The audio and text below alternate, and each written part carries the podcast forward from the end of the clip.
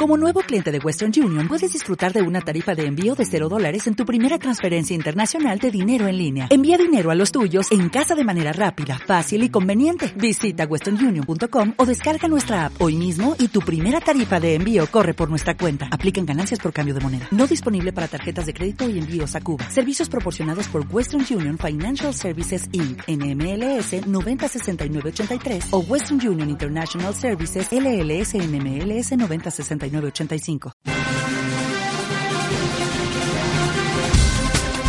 Escuchas Demos Radio, luchando por la libertad política colectiva.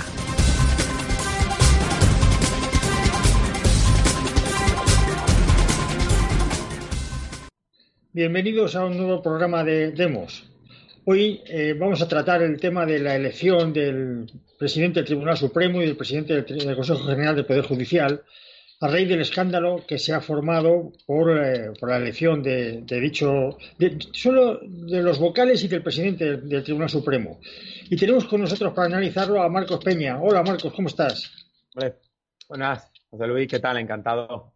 ¿Qué, qué opinas de la, la, forma de elección que han escogido en esta ocasión? Bueno, que es igual a las de anteriores, lo que pasa es que una un poco más escandalosa. ¿Qué opinas? ¿Qué, ¿Cuál es la opinión que te has formado de, de este modo de elegir al presidente del Tribunal Supremo?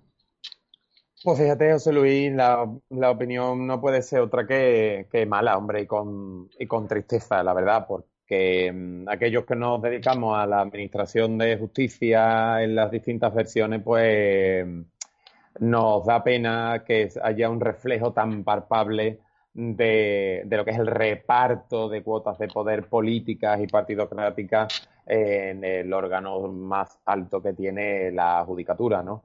El, el, problema, sobre todo, José Luis, viene dado por su configuración constitucional, ¿no? El, el, constituyente hizo la trampilla eh, cuando en el, ciento, en el artículo 122 metió que 12 serían elegidos eh, eh, conforme a una ley orgánica, ¿no? Y el legislador lo tuvo claro, dijo, bueno, pues esa ley orgánica también voy a meter que también sean elegidos por el Congreso y el Senado y por lo tanto directamente por, los partidos. ¿no? Entonces ese reparto y esas cuotas de poder a través de los partidos, pues hoy ahora se ha hecho cada vez más patente. Es decir, eso, esos trapichos, esos cromos de yo intercambio eh, Messi por, por yo intercambio Messi por Ronaldo, ¿eh? Y, y, pues, pues esto se ha hecho más patente y cada vez, pues bueno, pues cada vez más triste, ¿no? La verdad que la palabra es triste, ¿eh? la verdad es que, que bastante triste. Pero en esta ocasión ha habido un dato curioso. El, el, artículo 586 de la Ley Orgánica del Poder Judicial establece que para, ser, para elegir al presidente del Tribunal Supremo, que a su vez también es presidente del Consejo General del Poder Judicial, es preciso que se reúnan todos los vocales que aún no están eh, formados, no están nombrados, que se reúnan todos los vocales y que esa reunión la presida el vocal eh, de más edad. Una vez constituida la, la, el Consejo General, a los de tres a siete días después hay que realizar una votación para elegir al presidente. Y el presidente tiene que salir con, una, una, con unos tres quintos de sí. miembros del Pleno. En la primera votación y en la segunda eh, por mayoría, si es que no sale con los tres quintos de la primera. Y ocurre en este caso que ya conocemos al presidente del Tribunal Supremo, sabemos quién va a ser antes de ser nombrados los vocales o antes de haber tomado posesión y antes de haberse constituido el Consejo General. ¿Qué opinas de esto, Marcos? Pues eso es un reflejo propio del sistema de Estado de partidos que tenemos. Quiero decir que las instituciones son únicas y exclusivamente el reflejo, la caja de resonancia de lo que se hace fuera. Quiero decirte, igual que sabemos, pues bueno, antes de que sea nombrado investido el presidente del gobierno, quién va a serlo, o el presidente de una cámara o el director de una empresa municipal o una empresa pública estatal. En este caso le ha tocado al presidente del, Tribunal Supremo, que al mismo tiempo es el presidente del Consejo General del Poder Judicial. Y es como otra institución cualquiera donde efectivamente lo que se hacen es repartir la representación por cuota de los partidos. Se, la, la institución lo único que hace es reflejar lo que ya se ha hecho fuera de ella. Por lo tanto, el acuerdo que tendría que haberse hecho, como dice la ley orgánica del Poder Judicial, dentro de la institución, con ese reparto y esa deliberación, pues se ha hecho fuera y lo que se ha hecho única y exclusivamente y lo que se va a hacer es refrend vamos, refrendar, ratificar lo que está afuera. ¿no? Y ha saltado a los medios, que va a ser Marchena, antes de que sea nombrado. O sea, que, que, oiga, que el presidente ya se sabe antes de que haya esa especie de discusión y eso, pues, eso es reflejo de cómo están, eh, eh, decía un, un, un eh, constitucionalista alemán, Radbrut, que en este sistema ¿no? de, de estado de partido las instituciones son una correa de transmisión técnica de lo que se decide fuera y por lo tanto en el partido se decide o en la coalición de partidos se decide que A va a estar en esta institución y lo que hace simplemente es eso de correr de transmisión y en A. Nosotros que tenemos ahora, bueno, pues tenemos claramente lo que nos acabas tú de decir, ¿no? Que eh, el, presidente va a ser Marchena, Marchena me parece que se llama, y por lo tanto eso ya ha tapado antes de que haya un nombramiento oficial, antes de que esté publicado en el boletín oficial, antes de una serie de cuestiones, ya lo sabemos. Es decir, es tan es tan, bueno, pues, pues tan, tan claro cómo hacen el acuerdo. Eh, no hay ocultación ninguna de que la institución simplemente va a reflejar lo que nosotros fuera de ella eh, debatimos. Es decir, nosotros tenemos el poder fuera de esta institución y por lo tanto esto es lo que proponemos, ¿no?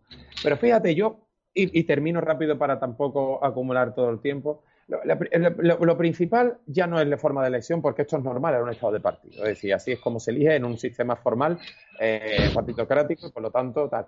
La cuestión es: ¿para qué sirve un, Consejo General del Poder Judicial? ¿Para qué sirve un Consejo de Justicia? Esa es la principal razón, porque en el 122 de la Constitución no viene. ¿Para qué se quiere un gobierno del Poder Judicial? Que tampoco poder, ¿por qué? Pues esa es la primera pregunta que tenemos que hacernos. ¿Para que castigue a los magistrados que sean díscolos? Eh, la única función que tiene es realmente poner un cerco al poder político. Si no, no tiene razón. Eh, eh, su, garantía es la independencia del Poder Judicial. Fuera de ahí, no tiene ninguno. ¿no? Y eso no lo consigue porque está dentro del Poder Político. Sí, pero en este caso, eh, bueno, aquí hay que distinguir dos, dos, dos, cosas, una en cuanto a la forma y otra en cuanto al fondo. En cuanto a la forma, hombre, obviamente conocer el, eh, quién es el presidente del Tribunal Supremo antes de que los vocales lo hayan nombrado, pues las formas la han perdido totalmente. Y en cuanto al fondo, sí que es verdad que el Consejo General tiene como principal función el castigar y también el promocionar. Es decir, el Consejo General del Poder Judicial tiene la zanahoria y tiene el palo. Y con una zanahoria y un palo tú puedes dirigir a, los jueces, puedes dirigir a los fontaneros o a los taxistas. Es decir, tú teniendo el poder de promocionarlos o el poder de castigarlos, puedes conducirlo como se conducen un, rebaño de ovejas. En cuanto al, primer asunto de, forma, vamos a ver, aquí 21 mm, consejeros, 20 consejeros, están 20 consejeros eh, y, el, y el presidente, 20 consejeros se han comprometido a hacer de, mandatarios, es decir, de correvidiles, de recaderos de los partidos políticos para nombrar al presidente. Es decir, 20 consejeros han asumido formalmente que van a obedecer las órdenes de los partidos para eh, nombrar al presidente del Tribunal Supremo. Eso es por un lado. Por otro lado, esos 20 que han sido elegidos por el partido no han sido elegidos por, por sus opiniones y por sus simpatías. ¿Y cómo expresan los jueces o los juristas? Bueno, sobre todo los jueces, me refiero ahora. ¿Cómo expresan los jueces sus opiniones o sus simpatías? Por las resoluciones judiciales. Los jueces no están dando conferencias, se expresan por las resoluciones judiciales. Quiere esto decir que han asumido que ellos son elegidos porque sus resoluciones judiciales les han caído simpáticas a los partidos o están de acuerdo con el partido que les ha elegido. Es decir, tenemos que han asumido dos cosas. Primero, que son correas de transmisión y segundo, que eh, sus eh, opiniones judiciales, sus resoluciones judiciales coinciden con las del partido que les ha nombrado. Si a esto lo sumamos que tiene una función de zanahoria y de palo, es decir, de castigar y de promocionar, estaremos en, podemos llegar a la conclusión de que aquel juez que quiera eh, ascender, porque es muy legítimo, todo el mundo quiere ascender en su profesión o quiere mejorar su profesión, todo el mundo que quiera ser promocionado tiene que caer bien a los eh, vocales del Consejo General del Poder Judicial que los eligen, que a su vez, a su vez, tienen eh, que ser reconocidos por el partido que los ha elegido. Es decir, que tienen que estar politizados si quieren promocionarse. O dicho de otra manera, en las resoluciones judiciales que establezcan tienen que estar acordes con el partido que quieren que les promocione. Esto, y encima, y para colmo, eh, todos los partidos opinan, incluso todas las opiniones, toda la prensa opina que esto es compatible con la independencia del Poder Judicial y con la independencia de los jueces. ¿Qué opinas de esto, Marcos? Pues yo no puedo estar más de acuerdo contigo, Luis. Yo creo que efectivamente el tener que el Consejo, que efectivamente, ¿no? que en su función interna tiene una función eh, disciplinadora y además de, fomento de la carrera judicial y profesional de los jueces, pues evidentemente que promociona aquellos en los que están más acordes a su pensamiento político. Fíjate que estamos hablando de la ideología de un juez. El, juez es evidente que no, que, como persona humana puede tenerla, eh, tiene, puede tener su ideología, que, porque es una persona, bueno, pues efectivamente humano, un ciudadano y tal. Pero una vez que se pone la toga, y que tiene que resolver, tiene que resolver con imparcialidad las partes y con la independencia de cualquier intoxicación política. Tiene que intentar traerse necesariamente, de hecho, incluso por eso Montesquieu eh, lo decía que era un pesquenul, tenía que ser un poder pues débil, en el que un tribunal eh, que temporal, mm, eh, la necesidad de que este poder pues, estuviese lo más alejado posible del poder político. En este caso es evidente que no es posible. ¿Qué? ¿Quiénes son los que suben? Pues evidentemente pues son los que se comen la zanahoria, son aquellos que están más acordes a los que se encuentran en el Consejo General del Poder Judicial. Cuidado, que son políticos jueces. Mm. Son políticos jueces. No eh, jueces con... No, no, no, no, no. Son políticos jueces. Y por lo tanto, pues e, el que está más acorde a eso, pues efectivamente, como tú bien dices, el que, el que no, el que no, no asciende nunca.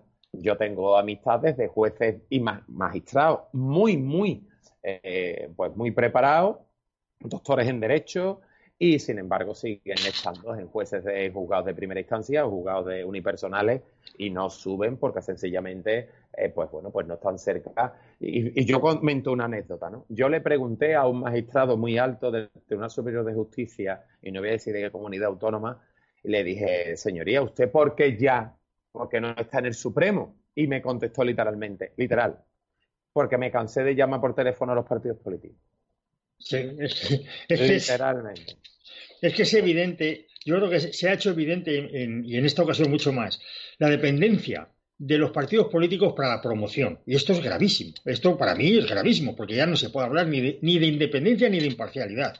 Y lo que es peor, no se puede, eh, eh, cualquier confianza en la justicia que se pueda tener ha decaído. hace falta ser muy lerdo, muy lerdo para ver esto y confiar en la justicia. Eso es algo, obvio.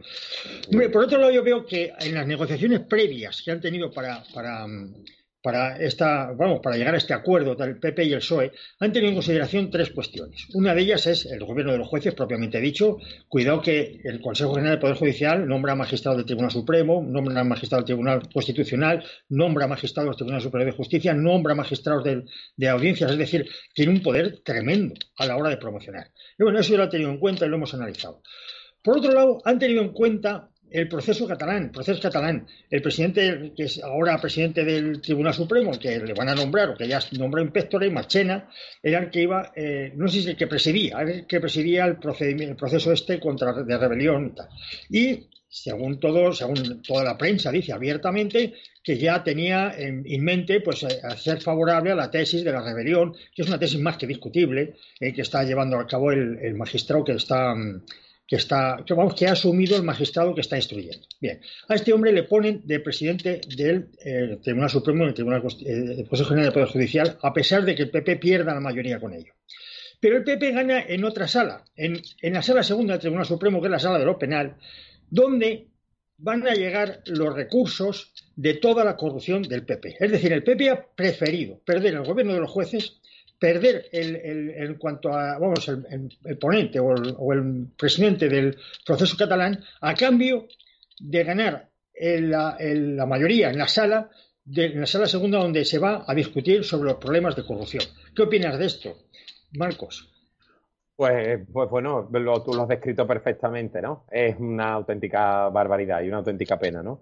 Unos intentan crear y convertir pues su propio feudo en algo propio para que no haya interferencias. El PP sabía perfectamente que donde se iban a coser las papas en materia de corrupción, porque sabía que tarde o temprano, por ejemplo, de Cospedal iba a llegar y, se iba a iniciar unas diligencias penales seguro eh, en todo lo que es esta trama y que evidentemente iba a llegar a la sala segunda del Tribunal Supremo. Y si la tengo controlada políticamente, pues evidente que lo demás ya me da igual. ¿Por qué? Porque bueno, lo de Cataluña yo ya no estoy gobernando.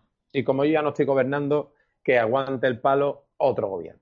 Este gobierno que es del PSOE y está con Podemos y tal, bueno, pues que ya sea. Pero yo mientras tengo necesariamente que pues garantizarme que los mm, jueces y magistrados de esa sala, pues evidentemente, pues eh, a mí me vayan a garantizar que si no me dan la solución, al menos eh, sea, mm, bueno, o sea, tengamos una harta probabilidad. Pero yo a mí me gustaría, y como yo soy profesional del medio y del medio jurídico, a mí yo quisiera de verdad partir una lanza en favor de magistrados y jueces que yo conozco que se parten el lomo, se parten el lomo eh, trabajando y dictando resoluciones judiciales y que, y que es una pena que los metamos que, y se metan ¿no? todos en el mismo saco. ¿no? Y a mí eso me da pena, porque no todos los abogados somos iguales, no todos los profesores somos iguales, no todos los albañiles, no todos los pescaderos, no todos somos iguales. ¿no? Y me da pena porque el Poder Judicial es un poder que, se, que normalmente se describe de arriba a abajo. Es decir, la imagen que tenga el Supremo, la imagen que tenga el Consejo, es la que hace caer a todo el Poder Judicial. ¿no? Y hay jueces en partido, pues, Dos Hermanas, aquí en Sevilla, en, Sevilla, donde se parten el lomo día a día intentando impartir justicia, ¿no? que no llegan, que no llegan a, bueno, pues a, ser magistrados del Supremo y que realmente están manchados, ¿no? hoy en día, no hace poco leí que los jueces han pasado de un año a otro a ser una de las profesiones más eh, con mayor categoría, ¿no? Y mayor eh, pues, estima profesional y social a una de las peores, ¿no? Y es una auténtica pena. Bueno, eh, sí que es cierto que, bueno, hay que, hay que reconocerlo, que hay miles, miles de magistrados y de jueces en, los, juegos de primera instancia, en las audiencias, en los juegos de instrucción, son una maravilla, eso no hay, pero no hay la menor duda. Ahora bien, es que lo que estamos hablando no es un problema de, personalidad, sino es un problema de sistema. Mm. Esto lo, lo, leyó muy bien el constituyente español. Eh, tú puedes tener eh, trabajando 25.000 jueces, con que domines la sala del Tribunal Supremo, que va a dictar la última sentencia, o la sala del Tribunal Constitucional, que va a dictar la última sentencia, estás dominando los 5.000 jueces. O sea, es un problema de sistema. Yo sí que yo voy a poner un ejemplo para que la gente entienda exactamente cuál es la función de un presidente, vamos, de un magistrado que haya llegado a, pues, a magistrado del Tribunal Supremo o al magistrado del Tribunal Constitucional. Voy a poner un ejemplo, que es, la verdad es que habla por sí solo. Es el, el ejemplo de don Pascual Sala, por mal nombre Pascualón. Cuando el PSOE tenía problemas de financiación en, de Madesa, etcétera, en el año 82, el, el PSOE cuela a este señor en el, eh, como consejero del Tribunal de Cuentas. Unos años más tarde, seis años más tarde, llega a presidente del Tribunal de Cuentas y ahí se solventan pues, todas las cuestiones relativas a la financiación ilegal del PSOE, que es el que le ha nombrado. Cuando estalla el caso legal en el año 98, este hombre es ascendido a magistrado del Tribunal Supremo, concretamente en 1990, donde va a llegar todo, el procedimiento de, los GAL. Aquí llega al, presidente del Tribunal Supremo y, al, el Consejo General del Poder Judicial. Pero comienzan los problemas con el Estatuto catalán. Empiezan en el año 2004, que es cuando se empieza a gestar, aunque se aprueban en 2006. Bien, en 2006 ya es magistrado del Tribunal Constitucional y en 2011 es presidente del Tribunal Constitucional, que es cuando, en 2012 fue cuando se hace la sentencia del eh, Estatuto catalán. Con esto quiero indicar cuál es el papel y qué importancia tiene acaparar estos, estos puestos. Por otro lado, que nadie se llama engaño, esto explica el comportamiento del Tribunal Supremo de la Sala Tercera de la Sala del Contencioso Administrativo en relación con el impuesto de transmisiones eh, documentales en, las hipotecas. Y también explica sentencias como la célebre de las cláusulas suelo, donde eh, por primera vez en la historia un tribunal de Occidente, es decir, de, herencia romana del derecho romano, establece que una cláusula es nula, pero, pero que tiene efectos hasta el momento de la sentencia. Hasta entonces, de los 2.500 últimos años a esta parte, siempre que un tribunal ha declarado nula una, una, cláusula, se tiene por no puesta y se anulan todos sus efectos. Hasta que llegamos al Tribunal Supremo Español en la cláusula suelo, que no la anula porque dice que anularla supondría un gran desembolso para los bancos y que tal desembolso supondría una cuestión de orden público y económico, estableciendo así que es una cuestión de orden público económico que el Estado, que los bancos se apropien indebidamente del dinero de los, de sus clientes, pero no que los clientes paguen indebidamente ese dinero a los bancos. Es decir, que el nombramiento de esta gente, vamos, de estos, de estos cargos, de estos puestos de trabajo, que hemos visto que se han convertido en mandatarios, literalmente, de los partidos políticos, llegan luego como resultado a la jurisprudencia. Y por mucho que los jueces de abajo, los 50.000 o los que sean, jueces que estén ejerciendo en España, se esfuercen, la justicia que tenemos tiene que tener la calidad que dan precisamente estos jueces del Tribunal Supremo. Es decir, la calidad de la justicia española se mide por la sentencia del Tribunal Supremo, no por la de los jueces de instancia. ¿Qué opinas de esto, Marcos? Hombre, pues es duro, duro, es duro lo que defines, ¿no?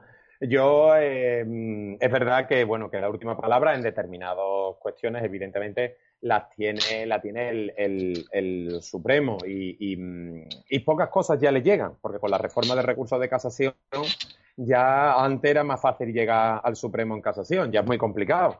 Con el tema de las reformas que ha habido, sobre todo las reformas que hubo en el contencioso administrativo, de que solo se podía recurrir en casación cuando se acreditara un interés objetivo casacional, y bueno, en fin, que era un problema eh, ahora interpretarlo, pues sí que ha, cogido y, ya pues como el recurso de amparo, que prácticamente no se admiten, eh, no pasan el, el trámite de admisión, ¿no? Sí que es verdad que cuando uno llega al Supremo y el Supremo dice que para la izquierda, pues ya no hay más que hablar. Es evidente que todo lo que se ha hecho no es más si manejo el, tribunal pues más alto y la última instancia, estoy manejando pues evidentemente ese poder del Estado y todo lo que hay abajo, un principio jerárquico, a pesar de la independencia, pues me vincula y no hay y no hay mucho más. Por eso efectivamente lo que vemos es este juego de poder eh, político en el que efectivamente, pues bueno, pues unos se pelean para ver cuáles son los puestos del Tribunal Supremo y del Consejo General del Poder Judicial para poder controlar desde dentro hacia adentro y hacia afuera todo lo que hace el, el, Supremo. Y es que es normal, porque el poder tiende al equilibrio, tiende a la expansión y tiende a la ocupación, tiende a la colonización. Y uno de los poderes que le permite eh, pues frenarlo necesariamente es el Poder Judicial. Y eso es una de las cosas que explica, por ejemplo, que el Poder Judicial, la Administración no tenga medio cuando la gente dice, oiga, es que los legajos de los expedientes, pues, pues, pues claro, porque así la justicia es lenta, eh, no se puede. Eh, yo hoy he ido a recoger una, bueno, una notificación eh, judicial, un tema judicial, en un tema muy importante, en una sala habilitada al respecto, y yo a la funcionaria prácticamente no la veía. Decía, oiga, ¿dónde está? Y estaba lleno de, papel y de expediente aquí, de oiga, pero oiga, ¿Eso cómo puede ser? ¿Y por eso que me ha habilitado este sitio? Pues, pero esto cómo va a ser, hombre. Quiero decir, de que esto, ¿por qué no se le da en medio? Pues por lo mismo, porque sabes que dentro de los poderes, como el legislativo y el ejecutivo están pegados y el único que posiblemente pueda estar más es el judicial, y se oiga, pues yo para que, voy a intentar controlarlo, pero además que no le doy medio. Es que además, mm, si puedo, no le pongo ni la actualización del Windows para que le entren los virus. ¿eh? O sea, quiero decir que al final eh, esto, es, el poder político, esto es el poder político. Hace días eh, se emitió por Europa, por el Consejo de Europa, el informe Greco. Europa tampoco está para darnos lesiones, ni Italia, ni Francia, ni Alemania. Pero bueno, es, normal. Informe Greco, que es el grupo de estados contra la corrupción, ¿no? El informe. Y nos dijo literalmente, porque claro, los países deben callarse, ¿no? Y Europa debe callarse un poco. Pero España es que ya es patente. Y dijo, oiga, reforme la ley y haga que los políticos no designen a los miembros del Consejo General del Poder Judicial. Por favor, por favor. Entonces, haga que lo hagan los jueces. Oiga, por favor. Pues España, ¿qué ha hecho? Pues España ha hecho, bueno, ha dicho, ha hecho como dice el francés, a mirar por otra parte. Eh, Hombre, eh, es verdad, el informe Greco, en el congreso que tuvimos sobre corrupción en la Complutense el año pasado, eh, salió este tema de, de, la verdad es que es una vergüenza. Es que por esto mismo intervinieron a Polonia. Querían, echar a Polonia con el artículo 7 del Tratado de la Unión porque, dice que los políticos nombraban al Consejo General del Poder Judicial. aquí, aquí, miran todos por otro lado. Me llama la atención lo del filtro que pone el Tribunal Supremo, que es que es una forma también de controlar la justicia. ¿eh? Ese filtro que, pone en el Tribunal Supremo, muy pocos recursos llegan ya al Tribunal Supremo, trae, como consecuencia que la gente que la gente quiere recurrir al Tribunal Europeo. Y el Tribunal Europeo nos está dando palos un día otro también, es algo asombroso, sin que la magistratura española tome nota. Esto es muy triste.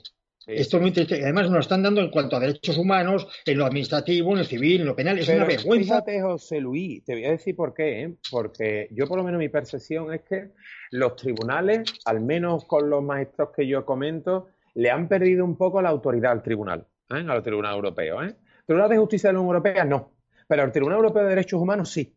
Es decir, el Tribunal de Justicia en cuestión de prejudicialidad sí que es verdad que dicta hacer resoluciones muy formadas, con unas interpretaciones muy buenas y, los coge y dice, oye, pues tal. Pero sin embargo, coge resoluciones eh, del Tribunal Europeo de Derechos Humanos, son vagas, son ambiguas, mm, de hecho pueden ser tachadas ideológicas y es verdad que los tribunales tú le hablas del Tribunal Europeo de Derechos Humanos y un magistrado te dice, yo no he hecho, pues vamos, como si me dice, o sea, que casi prácticamente le han perdido esa autoridad. No sé si es porque sistemáticamente, no sistemática, pero sí que es verdad que el Tribunal Europeo de Derechos Humanos en los últimos años nos ha pegado par pelo. Es verdad que nosotros, no solo a nosotros, no solo a nosotros, no solo a España, pero es verdad que vienen diciéndonos auténticas barbaridades y pegándonos.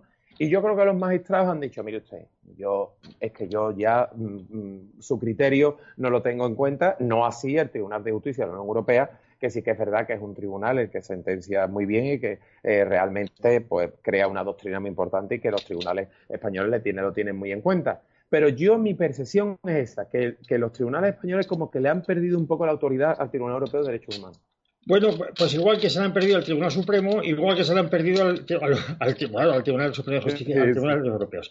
la justicia yo creo que entra en, en, una cuesta abajo y de unos 20 años a esta parte mm. que va a ser muy, muy difícil de restablecer porque yo, o se hace una, vamos, yo veo que se hace una, una reforma en profundidad o lo tiene muy mala, tiene muy mala cura.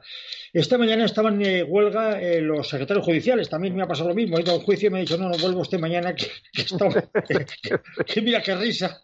Y además es curioso porque nos han dicho, espere usted hasta las 12, porque a las 12 termina la huelga, y a las 12 le vamos a decir el, señor secretario, bueno, secretario ahora le llaman jurista de, el letrado. de la Administración de Justicia, señor letrado de la Administración de Justicia, a las 12 en punto que termina su huelga, le va a decir usted a qué hora tiene usted el juicio mañana. Es decir, que estábamos todos los abogados ahí esperando en la, puerta de la sala a que el señor, a que el señor letrado de la Administración de Justicia terminara su huelga para decirnos a qué hora nos ponía el juicio al día siguiente. Sí, sí, sí. Pero detrás de los, de los letrados de la Administración de Justicia van a venir también los funcionarios y después los jueces. Están pero bueno, es que ellos el 19 dice que se ha puesto para los eh, se han mezclado aquí un poco los asuntos retributivos con los asuntos puramente formales. Yo creo que es, vamos, la sociedad española, los ciudadanos españoles toman nota de lo que está pasando con la justicia y lo grave que es que funcione de esta manera, que lo grave que es el, escándalo, que es que se haya nombrado presidente del Tribunal Supremo de esta, de esta manera y cómo puede repercutir en, personalmente en cuando un ciudadano tenga un problema. Es decir, un accidente de tráfico, un contrato que incumplido por parte de una promotora, etcétera. Cuando sepan la importancia que tiene, quizás reaccionen, porque eh, parece que el ciudadano español no, no, ve la importancia que tiene esto, no ve incluso la, importancia económica, porque hay que hacer constar que una sociedad que no tenga garantizado el cumplimiento de la ley tiene garantizado su reina económica. Y esto está pasando también en España por, por seguridad jurídica. ¿No opinas así, Marcos? Sí, sí, desde luego, Luis, desde luego, desde luego. En la, en la ciudadanía. Y es, yo creo que ha perdido toda esperanza en la justicia. Nosotros somos uno de los pocos países donde la gente se tira a la calle un día y otro también a pedir justicia, ¿eh? Eh, con independencia de que seamos un país, eh, bueno, pues mediterráneo y que tirarse a la calle, aquí es más fácil que tirarse en Islandia porque se mueren de frío y porque le llueve, porque eso es una cuestión que es claro y que pues, evidentemente eso es una condición sociológica y climatológica clara. Aquí en España se pide justicia por muchas razones, ¿no? Y una de ellas es esa. Yo, es evidente que la clave se sabe cuál el órgano de los jueces tiene que ser elegido por los miembros de la Administración de Justicia. Y yo lo tengo claro, ¿eh? No solo tiene que ser elegido por jueces, tiene que ser elegido por abogados, por procuradores, por fiscales, por magistrados y por todo, por todos aquellos que estamos en la Administración de Justicia. Es un órgano que afecta no solo a jueces, que afecta porque mañana le dice que la sala solo pueden eh, solo puede celebrarse mañana a las 12 de la mañana y a ti a mí nos afecta. A ti y a mí nos afecta porque no celebramos y digo, oiga, pero que a las 12, oiga, pero esto por qué? Bueno, porque el presidente y la, y, la comisión permanente ha dicho que a las 12. Oiga, pues, pues a mí esto me está tocando las narices. Entonces, eso, esas cuestiones evidentemente nos afectan. Y yo quiero tengo algo que decir. Y yo no tengo por qué eso es lo que decía el, el presidente de mi colegio. Yo quiero decir en el órgano que, que, que, administra justicia y que, pues, pues yo voy a votar al que crea, ¿no? y eso tendrá que hacerse, ¿no? Oiga, que se hagan votaciones para elegirlo. Mm, ese miedo a que, hombre, un, órgano, ¿no? Un, gobierno de los jueces, ¿no? Como decían los, revolucionarios franceses, qué peligroso es. Bueno, pues muy bien, que no solo lo elijan los jueces, que también los procuradores, los magistrados, los abogados, porque también tendremos algo que decir o no tenemos algo que decir. Porque un juez habla porque hablaron los abogados antes. Yo siempre digo, hay un abogado muy famoso que dice, detrás de una gran jurisprudencia hay un abogado muy bueno que la echa muchas horas. Quiero decir que eso es así. Pues, pues, pues nosotros tendremos algo que decir, ¿no? Y cuando eso se haga de verdad, que yo tengo mis dudas, y más en España, pues entonces podremos empezar a disfrutar a lo mejor de una independencia un poco más, una judicatura un poco más independiente. Si no, José Luis, tú y yo la debamos claro. ¿eh? Sí, sí, hemos elegido para la profesión. Creo que hemos elegido para la profesión. Por, lo menos en un momento muy delicado, ¿eh? pero la verdad es que ten en cuenta que para los abogados es muy triste porque tener una mala justicia es tanto como engañar a tus clientes. Tú, un cliente te viene al despacho, tú lo analizas el caso y ves que jurídicamente pues tiene razón y le dices, pues mira, vamos a interponer una demanda, te va a costar tanto, te arriesgas a tanto de costas y perdemos y porque confiamos en que lo que dice la ley se va a cumplir o, que el juez lo va a ver así. Pero cuando desconfías, cuando ves que depende de qué juez te juzgue para que salga una sentencia u otra. Y esto se está muy viendo muy bien en el caso catalán, en el caso del delito de rebelión, que han puesto a un juez porque dicen que es, que es más, mm, ¿cómo dicen? Que es más, em, eh, más progresista y por tanto que ve con, buenos ojos en la tesis de, que no existe rebelión. Pues mira, esto es una puñetera vergüenza, porque el, diagnóstico de un abogado, cuando un técnico, cuando, cuando mide la ley, no puede depender de qué juez se haya sentado en la presidencia.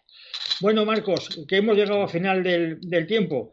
¿Quieres pues despedirte o quieres finalizar? pues yo encantado de compartir esta sesión contigo y nos despedimos. Bueno, yo me despido hasta un próximo programa. Un saludo a todos. Bueno, pues hasta aquí hemos llegado. Eh, cuando, si tienen ustedes algún problema con la justicia, pues eh, recen. Si tiene barba, San Antón. Y si no, por pues la Virgen de la Asunción. hasta el próximo día. Un abrazo. Gracias por escuchar Demos Radio.